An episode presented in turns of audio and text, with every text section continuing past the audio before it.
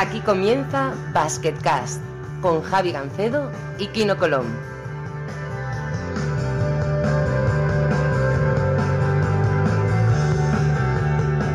Hola a todos y bienvenidos a un nuevo programa de Basketcast. Eh, soy Javi Gancedo, como siempre, con nosotros está Kino Colón. Kino, muy buenas. Hola, buenas, ¿qué tal? Hoy abrimos una puerta, ya que hacemos el programa y tenemos total independencia y libertad para hacer lo que nos dé la gana, eh, pues hemos intentado ampliar un poquito el espectro de, de gente que traemos, ¿no? Y, y, hoy tenemos un general manager. Sí, la verdad es que yo creo que es una, una buena idea porque, bueno, eh, no suelen, eh, no se les suele escuchar mucho y al final es, tienen un papel muy importante en el, en el baloncesto y, bueno, pues tener ese punto de visión yo creo que, que, puede, que puede ser muy bueno. Sí, creo que el baloncesto es mucho más que lo que se ve en la pizza y es lo que vamos a intentar reflejar en las próximas semanas. Eh, también seguiremos trayendo jugadores y de algunas veces estaremos los dos solos, pero eh, vamos a abrir la puerta y el primero que va a entrar es eh, Frankie Solana, General Manager de Morabank Andorra. Frankie, muy buenas. Hola, muy buenas. ¿Qué tal? ¿Todo bien por ahí, por Andorra? Muy bien, todo muy bien y encantado de poder participar en esta tertulia que tenéis montada en Internet. Eh, Frankie otro día batió yo creo que un récord del mundo que es visitar cinco países el día de su cumpleaños. ¿No fue agradable? En un rato, en un rato muy pequeño. Además, además el cumpleaños empezó muy pronto. Sí, creo que levantaste a las dos y media de la mañana y tuviste que ir a de Croacia a Eslovenia y después no sé qué, ¿no? De Croacia, de Zagreb, en autobús hasta, Eslove hasta el aeropuerto de Ljubljana, allí coger un avión a las 7 de la mañana que nos llevó a Frankfurt y allí enlazamos con el Frankfurt Barcelona y en Barcelona llegar pues para Andorra. Madre mía, cinco, pa cinco, países en mediodía, porque al final llegamos a Andorra sobre las tres y media de la tarde, o sea que perfecto. Para el que no lo sepa, bueno, Frankie evidentemente fue un jugador de élite durante más de una década, empezó su carrera creo que en Granollers, luego saltó a, Girona, jugó también, por supuesto, en el Caja San Fernando un tiempo y también se acabó su carrera en el Fuenlabrada. Y en Andorra, en Andorra. Y en Andorra, jugó en Andorra también un año, ¿no? ¿Fue? Sí, exactamente, entre Granollers y Girona estuvo un año en Andorra. Y bueno, y te retiraste y, eso, esa es la primera pregunta que quería hacerte. Una vez que te retiras, ¿qué pasa? Porque se te abrirán un montón de posibilidades y no está claro. ¿Intentas hacer contactos ya en los últimos años para ver si puedes quedarte en el mundo del baloncesto o directamente te planteaste, no sé, ver qué hacer con tu vida?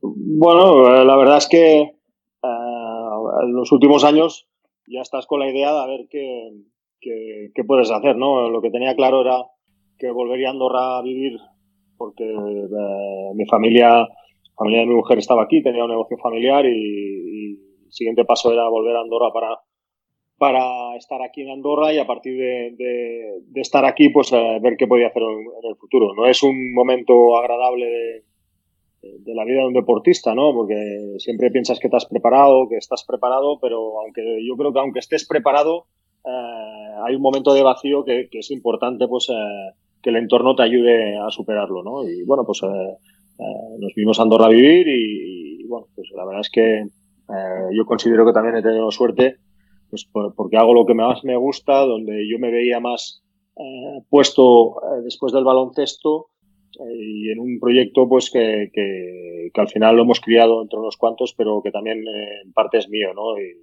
en eso pues eh, puedo estar contento y satisfecho. Kino, tú has vivido en Andorra, obviamente has visto el crecimiento del club eh, mejor que nadie. Eh, supongo que Frankie ha sido una figura importante, ¿no? En, en, todo lo que ha pasado últimamente en Andorra, ¿no?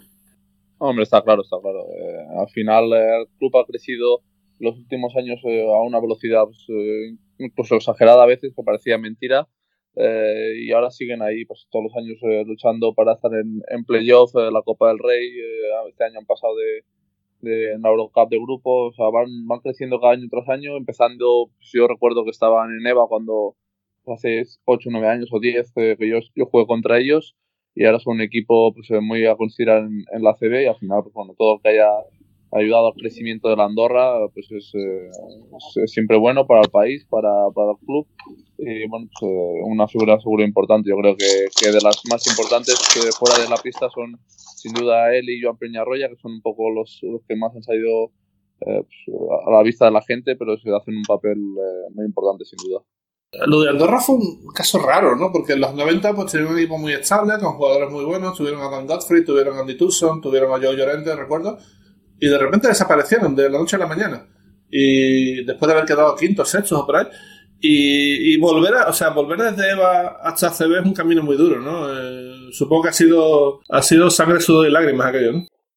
Bueno, yo participé como jugador en la etapa esta del 92 al 96 eh, y donde, bueno, pues eh, hubo un crecimiento exponencial durante los cuatro años que se participó en la Liga CB. El último año el tercer año fue el año que se clasificaron para jugar playoff, quedaron séptimos de la, séptimos de la liga regular, jugaron playoff. El año siguiente eh, era la primera vez que competían en, en, Europa, en la antigua Copa Korak, y ese año coincidió y se descendió.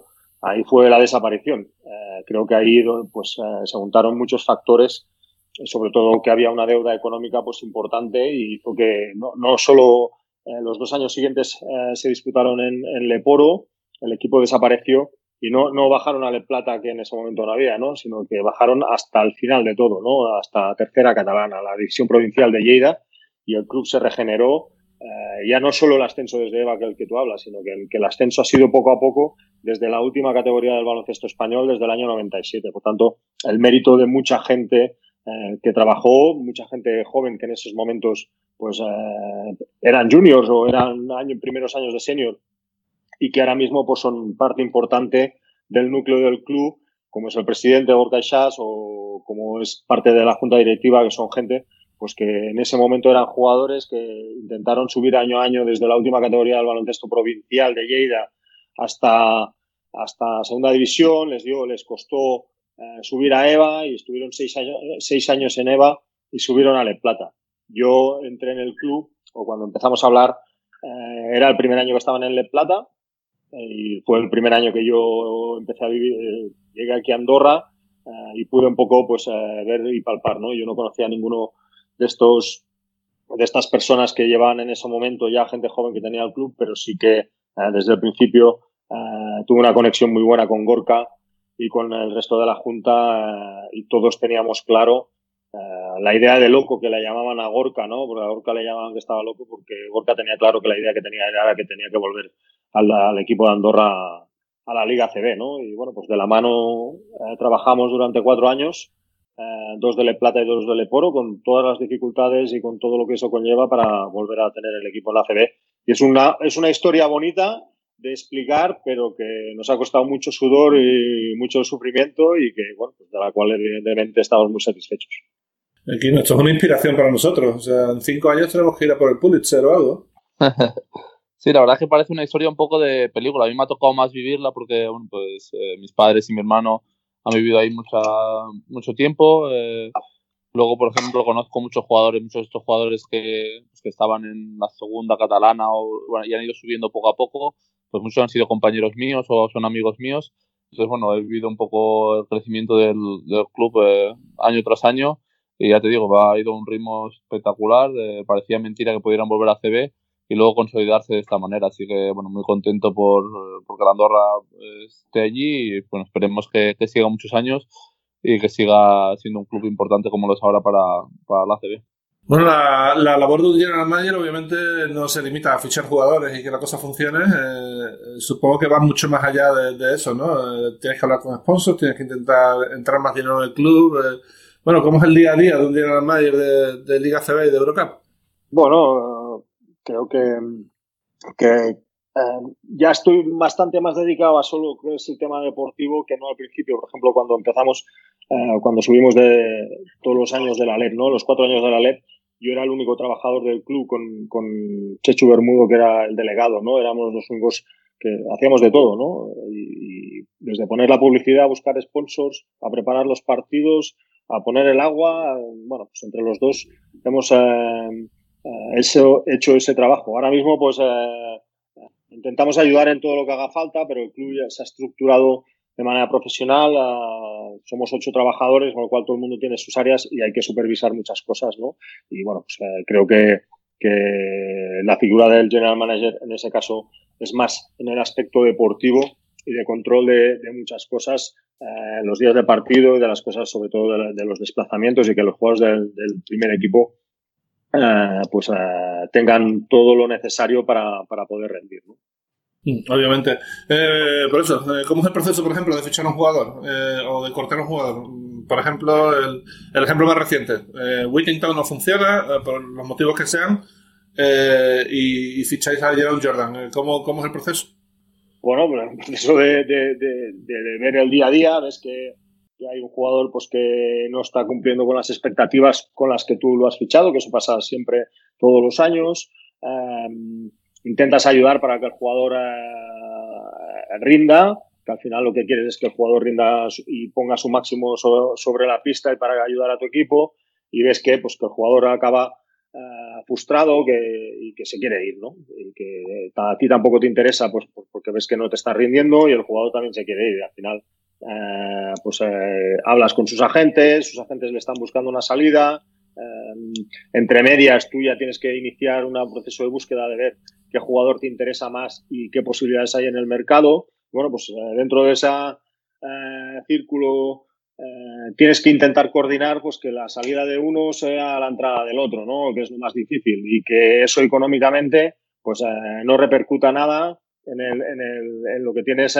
previsto para la temporada. Tanto hay muchas cosas y muchos factores, a veces salen y otras veces no. En este caso Whittington, pues yo creo que, que se generó una situación donde él eh, tuvo la necesidad imperiosa de irse lo más rápido posible y nosotros sabíamos que Jerome Jordan hasta final de mes no podía salir del Breogán y tuvimos que, estar una semana más o menos pues, eh, sin, la entrada y la salida del otro, ¿no? Pero bueno, al final intentas que sea lo mejor para el equipo y espero que, en el futuro nos vaya bien.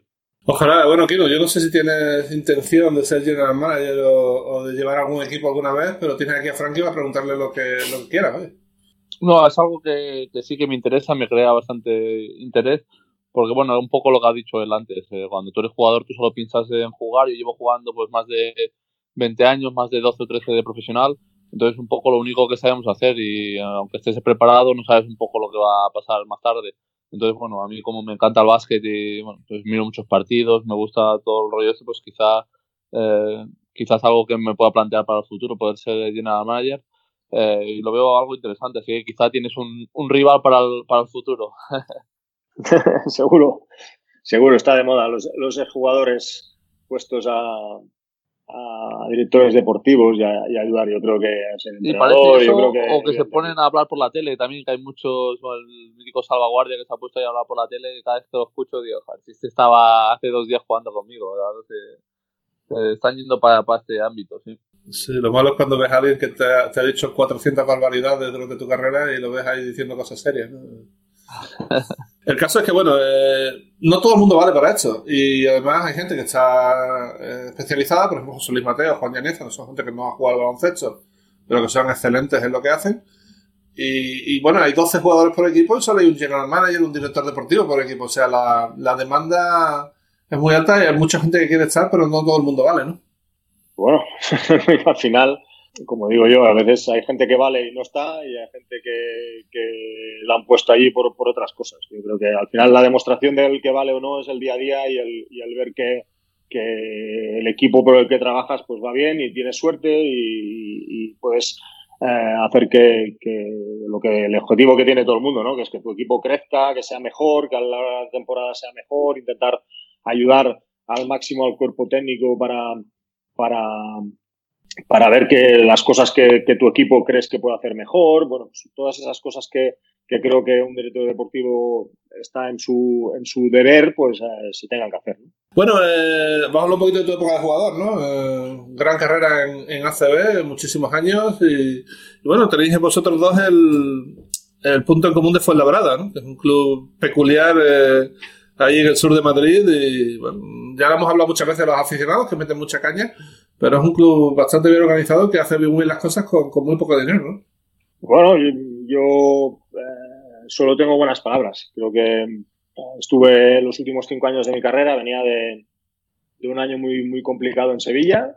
Eh, mi salida de Sevilla pues fue dolorosa, sobre todo en lo personal para mí, y, y llegué a un club donde de entrada pues valoraron eh, la persona y todo lo que implicaba el, fichar a Francesc Solana, ¿no? Un jugador ya con, con 31 años y que tenía mucha hambre para, para, volver a ser importante en la liga. Y jugué mi mejor, mi mejor baloncesto, de todas mis temporadas lo jugué allí, eh, me impliqué mucho en el día a día del club, eh, con los aficionados, que son gente pues que si, si lo das, ellos te devuelven y bueno, pues, eh, solo tengo buenas palabras y, y un sitio donde pues, recibo mucho cariño, ¿no? Cada vez que me voy, pues ya después de 10 años o de 11 años de retirado, pues la gente se acuerda de, de mí y eso pues solo, solo me produce una cosa que es satisfacción y agradecimiento.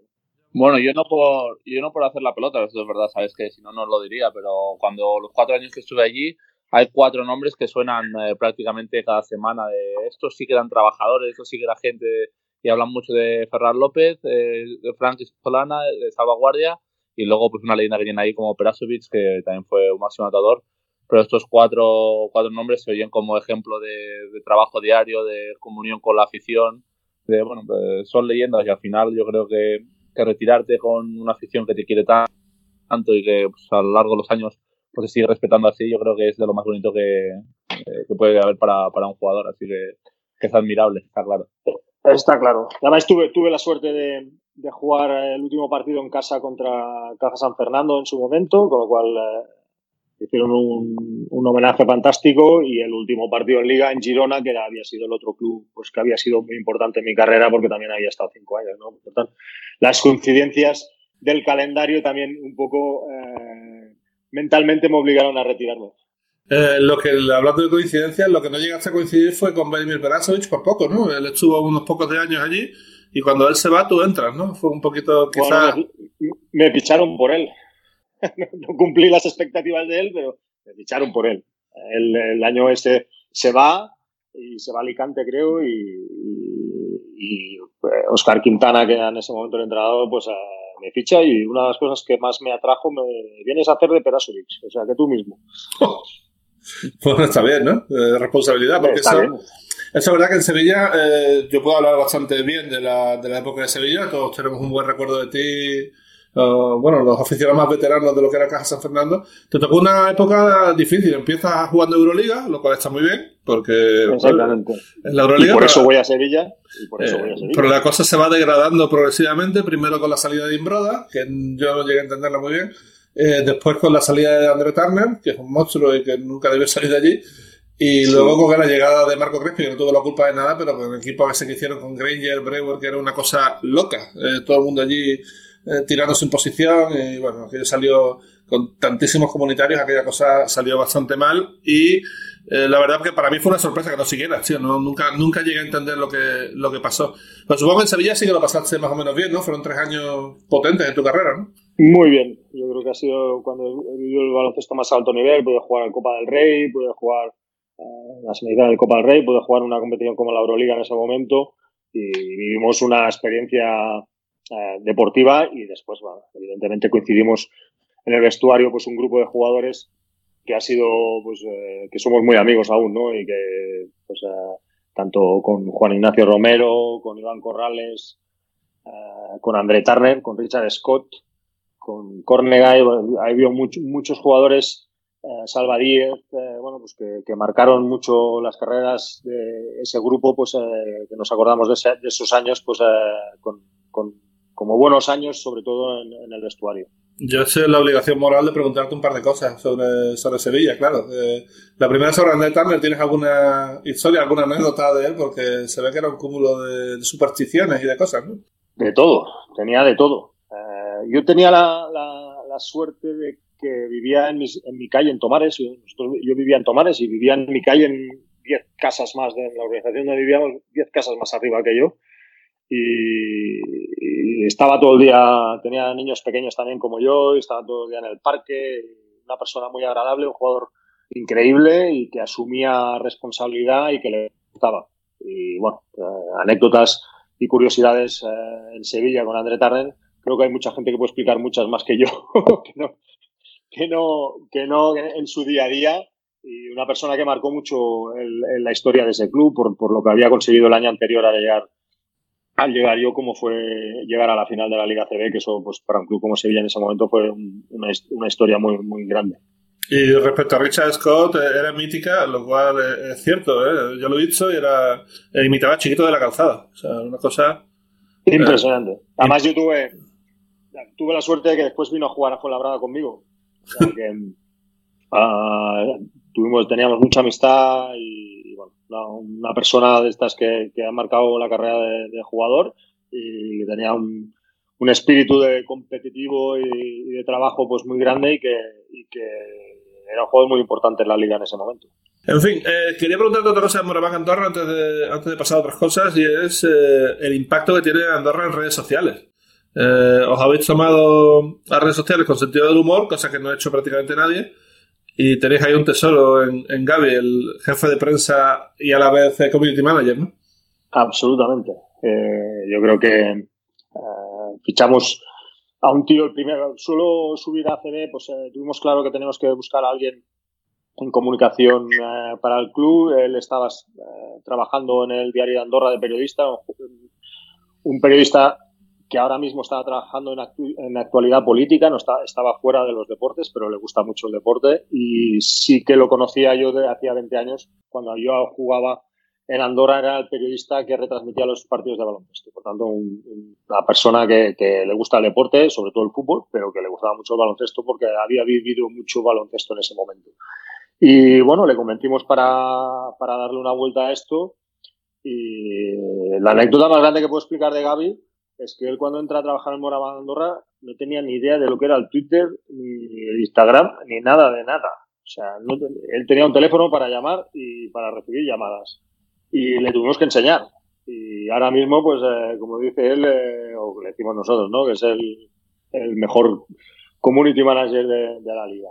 Por lo tanto, eh, una persona que tiene inquietud, que se ha preocupado de, de mejorar en esto, de aprender y que, bueno, pues evidentemente tiene eh, un talento innato para hacer reír a la gente, ¿no? Y como decimos nosotros, pues a, veces eh, se pasa. Pero yo creo que eh, hay un momento clave en todo esto, ¿no? Y, hay un momento donde él da el salto de calidad por la repercusión que tuvo, ¿no? Que es la Copa del Rey de Vitoria, sí. que él hace un tuit antes de empezar el partido con, con Doncic y con nombrando a la madre, yo creo que en 20 minutos toda la gente, bueno, hay varias gente del club que llevamos el Twitter del, club, eh, nos quema el móvil, ¿no? Porque creo que hay 3.000 retweets en 20 minutos. y es una barbaridad. Y bueno, pues yo creo que a partir de ese, de ese día, pues el crecimiento del club, que había sido muy eh, escalonado en redes sociales, en seguidores, da un salto muy grande. Y a partir de ahí yo creo que, él le ha tomado muy bien la medida a todo esto y nos ha ayudado mucho como club a, tener repercusión y bueno, es uno de los valores que tenemos que, y que hay que fomentar. A ver, mi opinión es que mm, es muy difícil que un club como Andorra haga, mm, digamos, tenga impacto global en la liga porque a ver, estáis un poquito retirados, no tenéis ningún grupo mediático detrás, es muy difícil y habéis encontrado la fórmula en, en, lo que hace Gaby, ¿no? O sea, os da mucho mucho peso en la liga. La gente habla mucho por Andorra, mucho por, por el Twitter, fundamentalmente, y, y, es divertido. Yo no sé, aquí yo supongo que lo sigues y, y también te descojonas, ¿no? Sí, está claro que lo sigo y bueno, lo curioso de esto es que hay muchos amigos que, bueno, que la Andorra les interesa como les puede interesar cualquier otro club de la CB, pero en cambio al, que siguen en Twitter es a la Andorra, entonces eso habla, habla muy bien de, de Gaby, de lo que está haciendo ahí en Andorra, al final todo lo que sea publicidad y hablar de un club siempre es, eh, siempre es bueno eh, como a veces decían, es mejor que hablen mal incluso que no hablen. Entonces, eh, él consigue que encima hablen y hablen bien, la gente se ría y disfrute y él va encima metiendo pues, los mensajes que él, que él quiere sobre la Andorra y bueno, yo creo que es eh, una de las partes muy positivas. Ahí innovaron, que seguro que si lo hubieran hecho otros en América o cualquier cosa dirían, mira, estos que van avanzados, que listos son. Pues bueno, yo creo que aquí en la Andorra pues, estuvo avanzado a todos los otros clubs. seguro que ahora habrá gente que lo intentará imitar y tal, pero bueno, al final yo creo que el crecimiento que ha tenido en Andorra eh, también se debe en parte gracias a, a, Gaby, porque lo sigue mucha gente que ya digo que, que Andorra ni, ni, les ve, ni les va ni les viene, o al menos antes. A ver, yo la, la, experiencia más grande que he tenido en Twitter con el tema de Andorra fue aquel famoso campo atrás, que me posicioné claramente a favor de Andorra porque lo que había pasado no me gustó y me cayó ahí una... una me, me canearon ahí entre no sé cuántos madridistas, vamos, fue una cosa me, me, vamos, fue, fue un momento de mucha tensión ahí, estaba yo diciendo, pero bueno, señores, cálmense, ¿eh? si es que está, está clarísimo que ha pisado, joder. Eh, pero bueno, eh, son cosas que pasan y incluso Gaby se lo tomó con, con coña, ¿eh? Ahora, por ejemplo, Jules puso una foto de su niña con una camiseta de la campo atrás y ya saltó él directamente a, hacer la broma, ¿no? O sea, al final queda como una anécdota. Bueno, queda como una anécdota y como una... desde esa Copa del Rey han pasado eh, bueno, una el año pasado y yo creo que es una de las, de las canciones top de, de la Copa del Rey es el Aracampo atrás, ¿no? Eh, se ha instaurado ahí. Bueno, pues, al final eh, son cosas y anécdotas que te quedan y que, y que sobre todo a nosotros como club nos ha ayudado a crecer. bueno, la, última que quería hablar de, Andorra es obviamente el tema de la identidad. tenéis como marca lo de Somos un país, y tenéis ahí a Guille, que es andorrano, y supongo que es muy importante para vosotros, ¿no? Muy importante. Yo creo que una de las cosas que teníamos claras en el momento que tuvimos que dar el paso de subir a la Liga CB es que esto tenía que ser un proyecto del país y que teníamos que involucrar a todo el mundo. Y bueno, pues eh, creo que el club abrió las puertas para que todo el mundo eh, en los diferentes aspectos del país pues eh, se uniera a nosotros eh, y bueno, pues eh, creo que somos muy representativos, que la gente está orgullosa de nosotros, sobre todo, que es una parte muy importante, y que sí que hemos logrado hacer eh, o mandar este mensaje, ¿no? Que al final somos un equipo de un país que juega en la liga en la liga CB y que, y que y que nos sentimos muy orgullosos de serlo, ¿no? Y bueno, pues está claro que nos gustaría tener no solo a Guille, sino a Quino y a cuantos más andorranos más pudiéramos tener, ¿no?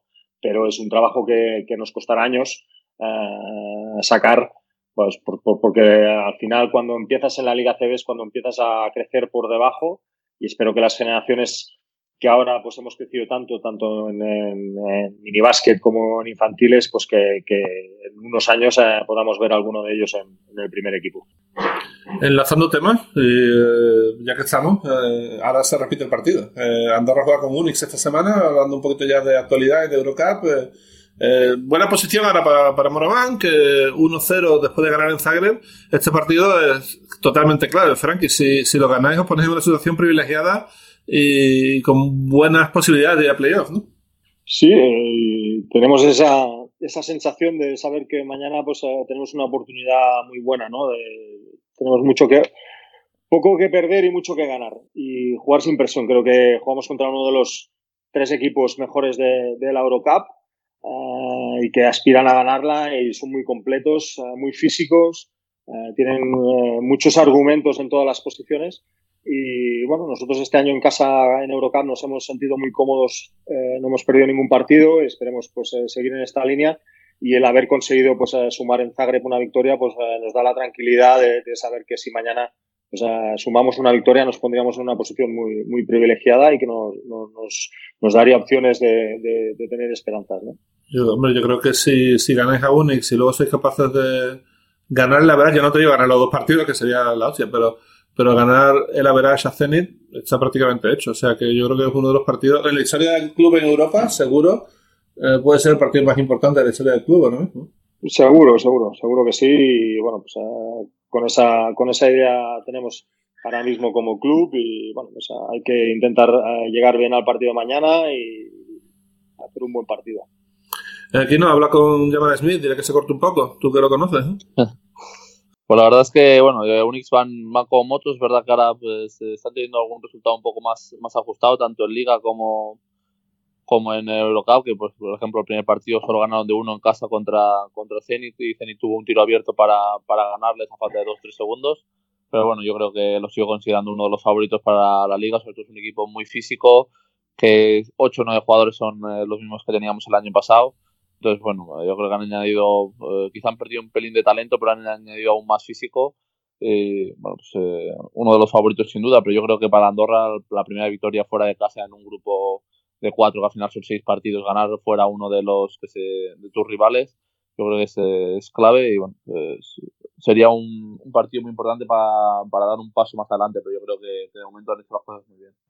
Pasaron muchas cosas en, en, la primera jornada del top 16. Yo creo que la más importante, sin duda, fue la derrota del Lokomotiv Cubán contra Asbel. El Asbel llegó tres horas antes del partido a Krasnodar. Tuvieron que llegar al hotel, comer rápido, irse para, para el partido y aún así llegaron y ganaron. O sea, una cosa un poquito improvisada y, loca, pero, así fue. Y luego el partido de Unicaja y Valencia, repetición de la final de hace dos años. Eh, ahí hubo pocos fantasmas. Valencia fue capaz de, esta vez, eh, sujetar la, remontada de Unicaja y ganar el partido, ¿no? Sí, la verdad es que, bueno, sorprende lo del, lo. Yo no sabía que Azul habría tenido tantos problemas para, para viajar. Al final es un viaje muy largo y ganar este partido pues es, clave también para ellos. El Locomotiv que está sufriendo, yo creo que, que, tiene potencial como para llegar a la final y, lucharla, pero no está jugando a su, a su nivel y bueno, luego parece que al final los viajes complicados como han tenido Las Vel y Andorra pues acaban en victorias, así que quizás salieron extra concentrados o, o, lo que sea, pero al final, bueno, son victorias muy importantes seguro para otros equipos. Frankie, ¿cómo de importante es la Eurocup para Andorra? Porque se os ve cómodos en la competición y parece que lo estáis, estáis disfrutando de la experiencia, ¿no?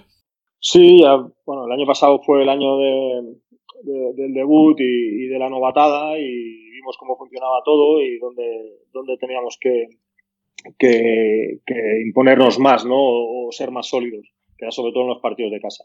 Um, está claro uh, que nos interesa. Un paso más hemos crecido este año pasando al top 16 y es evidente que si el año va bien en la liga, que es lo más importante, pues tiene la opción de jugar competición europea de cara a, a lo que representamos, que es nuestro país, pues el, el, hecho de jugar en la Eurocup pues nos da un salto más de calidad y sobre todo lo que te da el poder jugar una competición como esta es que tienes acceso a jugadores que seguramente, pues si no jugaras a competición europea, pues a, ni, se, ni, ni, se plantean venir a Andorra. ¿no? Yo creo que es importante ese aspecto uh, de cara a ser ambiciosos y a seguir eh, queriendo jugar esta competición.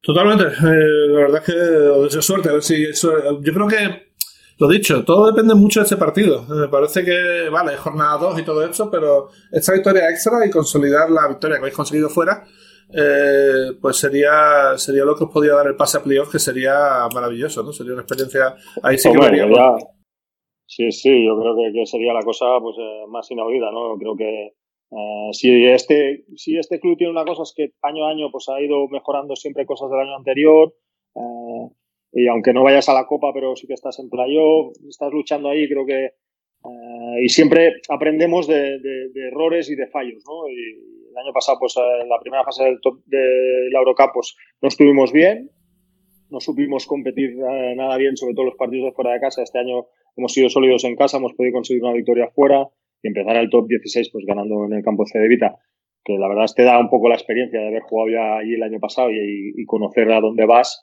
son las cosas pues que el debut de la Eurocup no, no, no te da. Eh, todas esas cosas pues eh, suman y al final te dan la oportunidad de ganar partidos. ¿no?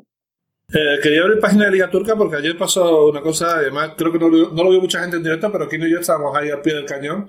Eh, porque el UHGSIR se está jugando, el equipo de Kino se está jugando a entrar en la Copa Turca. Hay tres equipos para dos plazas. Kino, tú sabes perfectamente cómo van las posibilidades matemáticas. Son complicadas, pero no mucho. Bueno, sí, nosotros eh, al haber perdido el último partido tantas diferencias de puntos, al final necesitamos, eh, a no ser que hagamos, nos limitamos una paliza a, Estambul, que es algo complicado porque ellos están eh, jugando mucho mejor y bueno, nunca se sabe al final con la presión de, tener que ganar de mucho, normalmente acabas siempre en partidos igualados, así que mejor centrarnos en simplemente ganar. Eh, entonces, quitando, quitando esto de que tendríamos que ganar de más de 23, 24 puntos, pues necesitaríamos una derrota de, de Darusafaka, que juega en Buyukmesek, o una derrota de Gaziantep, que juega en casa contra Galatasaray, que lleva 7 o 8 partidos ganados seguidos. Así que bueno, que tampoco es algo muy, muy improbable, pero eh, que es algo que no acaba de depender de nosotros, que es eh, un poco lo que nos duele, porque íbamos en muy buen camino. Pero bueno, al final eh, estamos ahí luchando. Yo creo que al final de año se verá el, resultado y acabaremos en los puestos de, playoff, que yo creo que es eh, por donde merecemos estar por calidad de, equipo. Y bueno, a ver si, esta, semana, tenemos este pelín de suerte que a veces se necesita para, para llegar a la Copa. Bueno, ayer eh, se estaba viendo el partido porque si Darusafaka perdía y jugaba contra Telecom, que es un equipo que podía ganar perfectamente allí en, en, el campo de Darusafaka, pues ya estaba, y el partido estaba igualado hasta que llega un momento en el que con Calla Pecker en el campo hacen tres pick and roll. Calla Pecker se va en los tres pick and roll, quedan tres triples sueltos y los meten los tres. Con lo cual el partido se rompe, pero hay un momento con 13 arriba de Rusafaka, faltando 3 minutos, que Michael Eric se le va a la castaña, le pega un pelotazo, a, no un pelotazo, sino le pega con la pelota a Erden Hansen en la cara, luego viene otro jugador que era Metin Turain, creo, le pega un cabezazo, se lía allí parda y incluso hubo un momento que la gente del público estaba cambiando opiniones ahí con la gente de Tour Telecom, se paró el partido durante unos 10-15 minutos, fue caótico. Sí, la verdad que sí, una de esas eh, imágenes que, no nos gustan ver mucho a los jugadores, pero a veces por la tensión, eh, pues pasa un poco, yo creo que, que Atlan, eh, pues como van perdiendo de 12 y quiere acelerar un poco el ritmo de, partido, quiere pues, cabrear un poco al rival, le da un golpe a, Eric y que Eric reacciona de la peor forma y bueno, salía ahí una, una buena y aparte, bueno, bueno era el campo del la Faca, así que luego la, el enfrentamiento entre los aficionados y el banquillo pues eh, también fue bastante heavy, tuvo que salir bastante policía y nada, al final se solventó todo, yo creo que hasta incluso abrazaron los jugadores luego con, Michael Eric porque él pidió perdón, eh, así que eh, bueno, bonito final, pero al final es algo que no, que no nos gusta ver ni a nosotros ni a los aficionados, pero bueno, son cosas del deporte. ¿Vosotros habéis estado en alguna pelotera gorda alguna vez? Bueno, yo he estado en la de la famosa de Bilbao, eh, Bilbao contra Vitoria, contra el Tau, eh, uh, ganamos de, de, 20. Esa, es muy grande, ¿eh? Sí, esa fue grande, esa fue, no estuvo mal. En vez de parar la posición, pues fuimos a meter una canasta más. Eh, y bueno, eh, Sengelia al final se, se discutió con Dijan Todorovic y se armó ahí una, una gorda. Acabamos eh, el partido jugando, no sé si 3 contra 3 o 4 contra 4, porque todo el mundo había invadido la pista y los tuvieron que, que expulsar a todos y bueno, algún partido le cayó a Dejan Todorovic y algo de multa creo que, a Diop también de, del otro equipo, si no recuerdo mal. Y bueno, pues, eh, la verdad es que una situación desagradable, pero bueno, eso ya digo, son cosas que, que pasan con la tensión de, la competitividad. ¿Y tú, Frankie, recuerdas alguna así? Yo en Sevilla no recuerdo, pero seguramente en tu carrera habrás tenido alguna. Sí, yo creo que los partidos donde más se liaba eran en partidos amistosos, que siempre hay alguno que, que esto, pero yo creo que la más grande que hemos tenido fue una jugando aquí con el Festín Andorra. Jugamos contra Boston College, un partido en Francia, y nos acabamos tirando las sillas. Bueno, hubo una tangana muy grande y se, suspendió el partido. O sea, ya se jugó, ¿no? Ya dije, bueno, pues se acabó, ¿eh? Final por. Sí, sí, sí, sí. La cosa con Quique Villalobos eh, luchando y Dan Gottfried ahí bueno, la cosa estuvo bastante animada. Sí, sí, Dan lo estuvo muy en Sevilla y también tuvo alguna. Era un tío de un carácter un poco difícil y eso le hacía a veces, no sé, tener gestos raros en la pista que llevaban a situaciones tensas, es verdad. Lo recuerdo perfectamente. Lo pasa que los, partidos de los partidos de pretemporada son siempre muy peligrosos porque está el entrenador ahí que quiere poner intensidad en el equipo, tú quieres demostrar que puedes jugar duro y tal, y son, yo creo, los peores partidos de toda la temporada. Luego empieza primero ya de temporada regular y ya todo el mundo juega, juega igual, juega normal, pero los de temporada son peligrosos. Yo te digo. Bueno, eh, yo creo que podríamos pasar directamente a las preguntas, pero podemos hablar de Euroliga, podemos hablar de ACD, pero más o menos yo creo que nos ha quedado un programa redondo. No sé si queréis comentar algo de Euroliga últimamente. Esta semana es doble, va a pasar un poco de todo. Y lo único que me sorprendió a mí la semana pasada fue la derrota de Gran Canaria por 29 contra Kimki. Eh, pasó un poco lo contrario que con Trasver. El Kinky fue para allá dos días antes, se llevó a las familias para estar allí al sol en Gran Canaria, ahí, cojonudamente, y mira por dónde eh, les volvieron a ganar como en la final de la Eurocup aquella, le metieron una paliza gorda. Hombre, ayer estaban en, en, Moscú, creo que estaban a menos 18, menos 19. Yo también tendría ganas de ir con la familia dos o tres días a, a Gran Canaria. No es mal plan para la familia. Hmm, hombre, no está mal, ¿eh? Ahora supongo que es temporada buena, ¿no? Para que la gente quiera ir para allá, ¿no? Eh, familiares que van allí a esquiar y todo el rollo, ¿pasa eso o, no, Frankie? Sí, ahora y sobre todo esta semana. Esta semana es la semana que en, Rusia hay fiesta porque es la Navidad ortodoxa y hay igual hay tres o cuatro mil turistas rusos aquí en, Andorra. Con lo cual espero que mañana en el pabellón, a ver si se entera alguno de que juegan equipo ruso y vienen. Y bueno, está claro que, los viajes es una cosa pues que, hay que tener en cuenta y, es sorprendente también lo que decías antes, el resultado de Gran Canaria. Gran Canaria estaba compitiendo muy bien y la Euroliga no te da ni un, ni un minuto de respiro. Yo creo que en la Euroliga la gran diferencia con otras competiciones que tú puedes jugar es que en el momento que tú te vas del partido te cogen 20, 25 puntos en un momento, ¿no? Y eso es muy complicado de, gestionar. Bueno, pues vamos a pasar a, preguntas. Hay bastantes y creo que son todas para Frankie, pero podemos así hacerlas un poco corales. Eh, la primera, eh, ya lo hemos hablado, por favor nunca cambiéis a quien maneja la cuenta de Twitter de, de Moraván Candorra. Esto no va a pasar. Intocable. Esto no va a pasar, no, va a pasar porque entonces esto pierde la gracia y, sin gracia esto no, no mola. intocable, intocable. Ya sabes, dale, algún bonus o algo, pero no, que no se vaya de ahí bajo ningún concepto. Eh, vale, eh, me pregunta, Víctor Caña te pregunta cuál es el jugador que más te ha costado fichar y cómo ha cambiado eh, la forma de negociar contratos cuando tú eras jugador a cuando ahora eres general manager. Bueno, cuando lo he jugado yo no, yo, no negociaba mis contratos. Yo a mí mi agente me decía las, posibilidades que tenía y era él el que negociaba, con lo cual no sé si ha cambiado mucho. Eh, yo sí sé cómo funciona ahora y cómo funcionamos nosotros. Yo creo que cada club también eh, tiene su, su manera de trabajar y, estoy seguro que no es la misma eh, que en todos lados.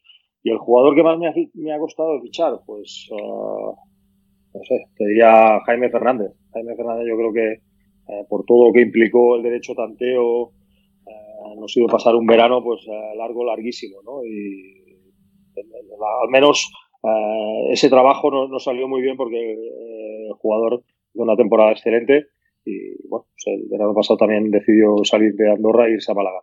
Pero yo creo que es el jugador que más, más trabajo y más, y más tiempo nos ha costado a sacar adelante.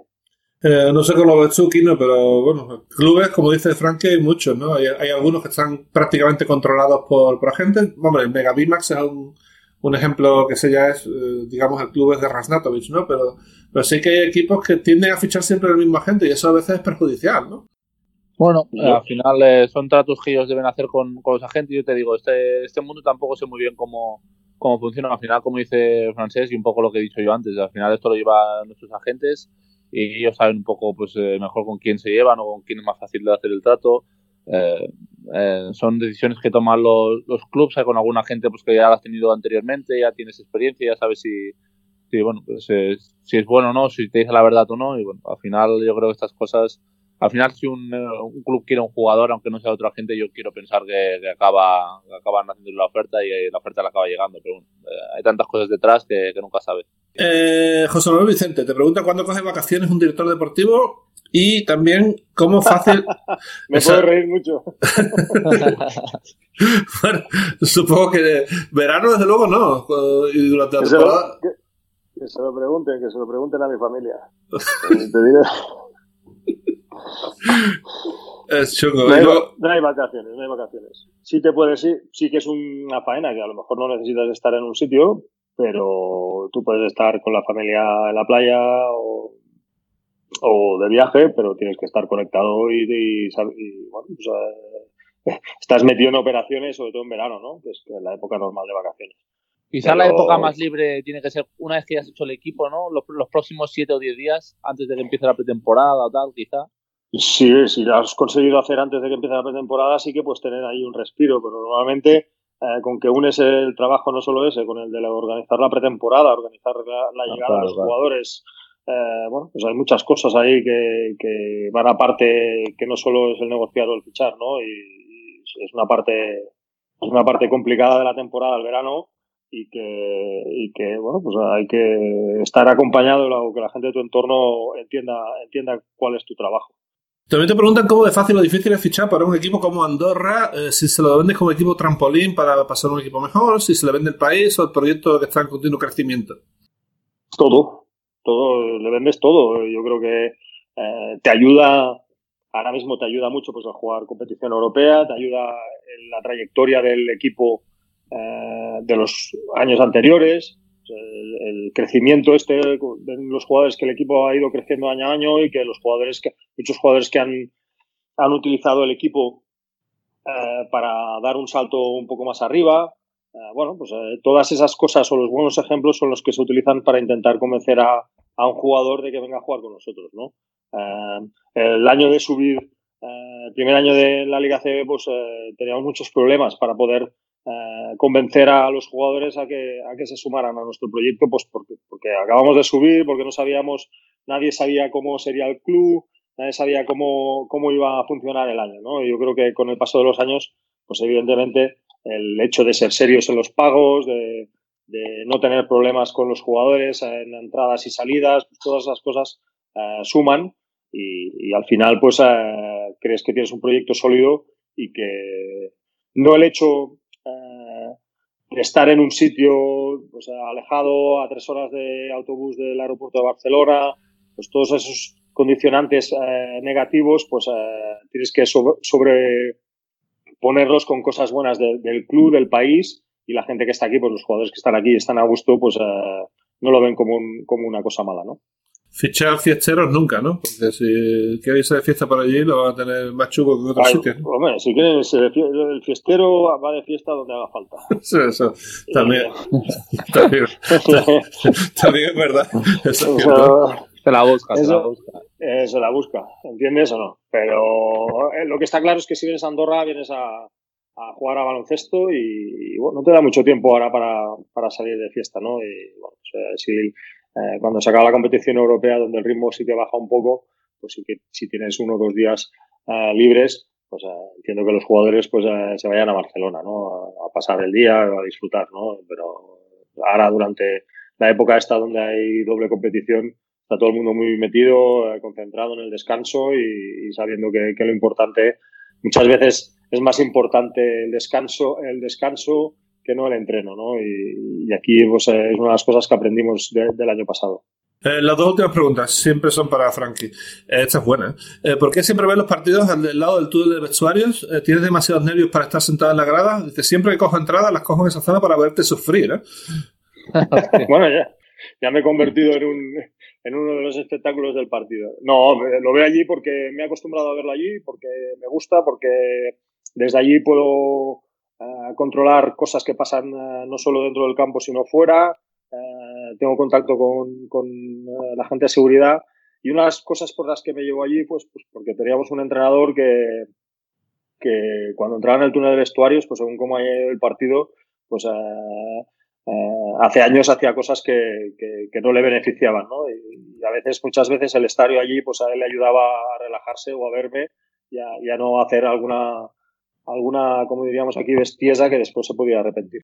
Eh, hay una pregunta hecha de, mi mujer que me la acabo de preguntar. Eh, estuvimos en Andorra una vez eh, y cuando ganabais dabais una hamburguesa de McDonald's a, un ticket para bueno para cambiarlo por una hamburguesa si ganabais. Me pregunta si alguna vez has comido la hamburguesa de la victoria.